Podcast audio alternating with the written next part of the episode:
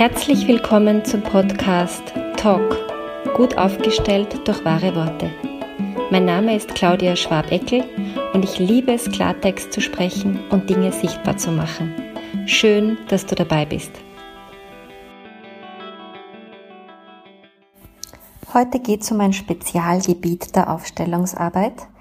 Etwas, was nicht so oft vorkommt, weil der Begriff Aufstellungsarbeit oft so gleichgesetzt wird mit Familienaufstellung. Ähm, und zu diesem Thema werde ich heuer auch eine Fortbildung anbieten. Ähm, und insofern ist es natürlich schon in meinem Feld und schon in meiner inneren Vorbereitung. Und ich nutze die Gelegenheit, darüber auch jetzt im Podcast zu sprechen. Und zwar geht's um Haus-, Wohnungs- und Grundstücksaufstellungen. Was meine ich damit? Es gibt so diesen, diesen Satz, ein Haus hat eine Seele. Dieses Haus hat eine Seele. Und man sagt es oft so daher, so alte Sätze, so die hat man irgendwann irgendwo gehört und dann ähm, sagt man es halt nach. Aber es ist tatsächlich so, dass ein Wohnraum, ob Haus oder Wohnung, da gibt es natürlich Unterschiede bei der Aufstellungsarbeit, aber ich nenne es jetzt mal Wohnraum, dass Wohnraum tatsächlich eine ganz eigene Energie hat. Und es hat die unterschiedlichsten Einflussfaktoren.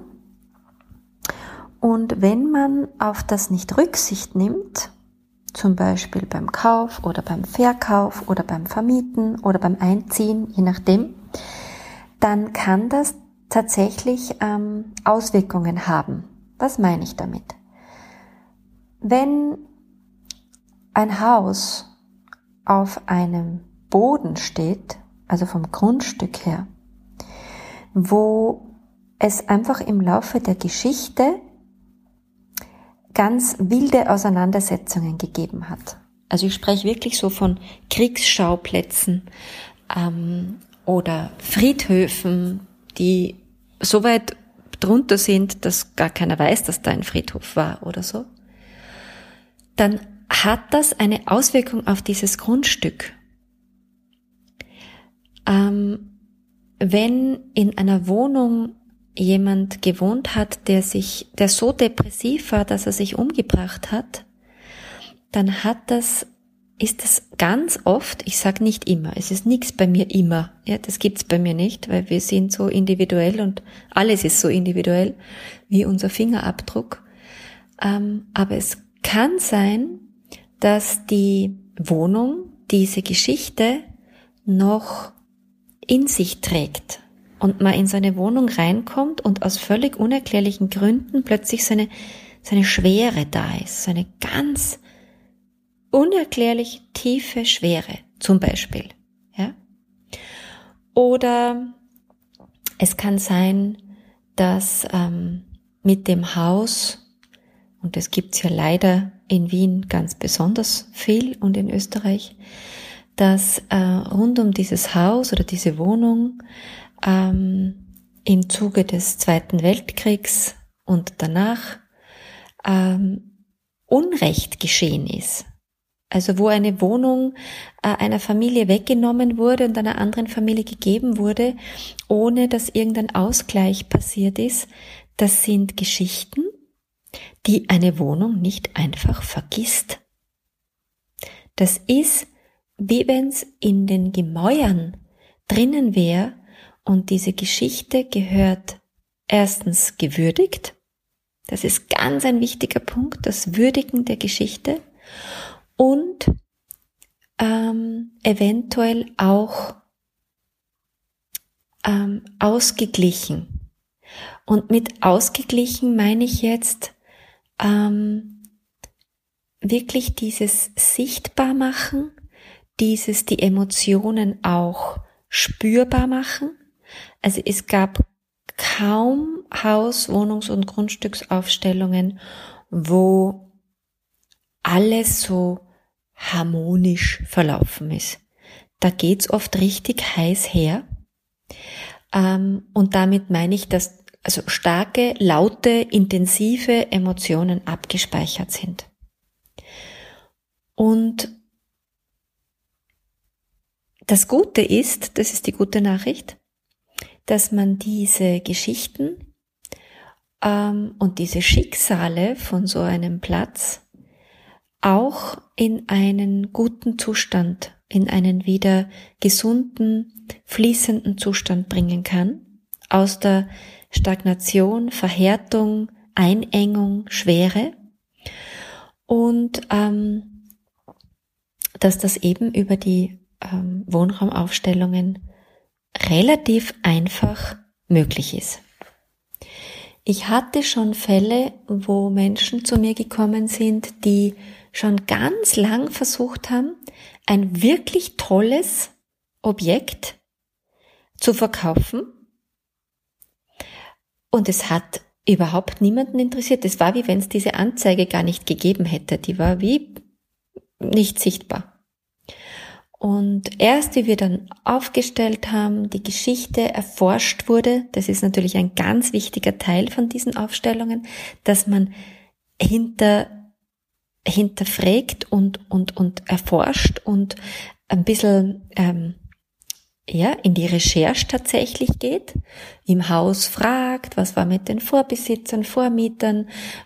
Äh, man kann ganz viel auch nachlesen über die Geschichte von Plätzen und so weiter. Äh, das ist immer ein ganz wichtiger Part von diesen Aufstellungen.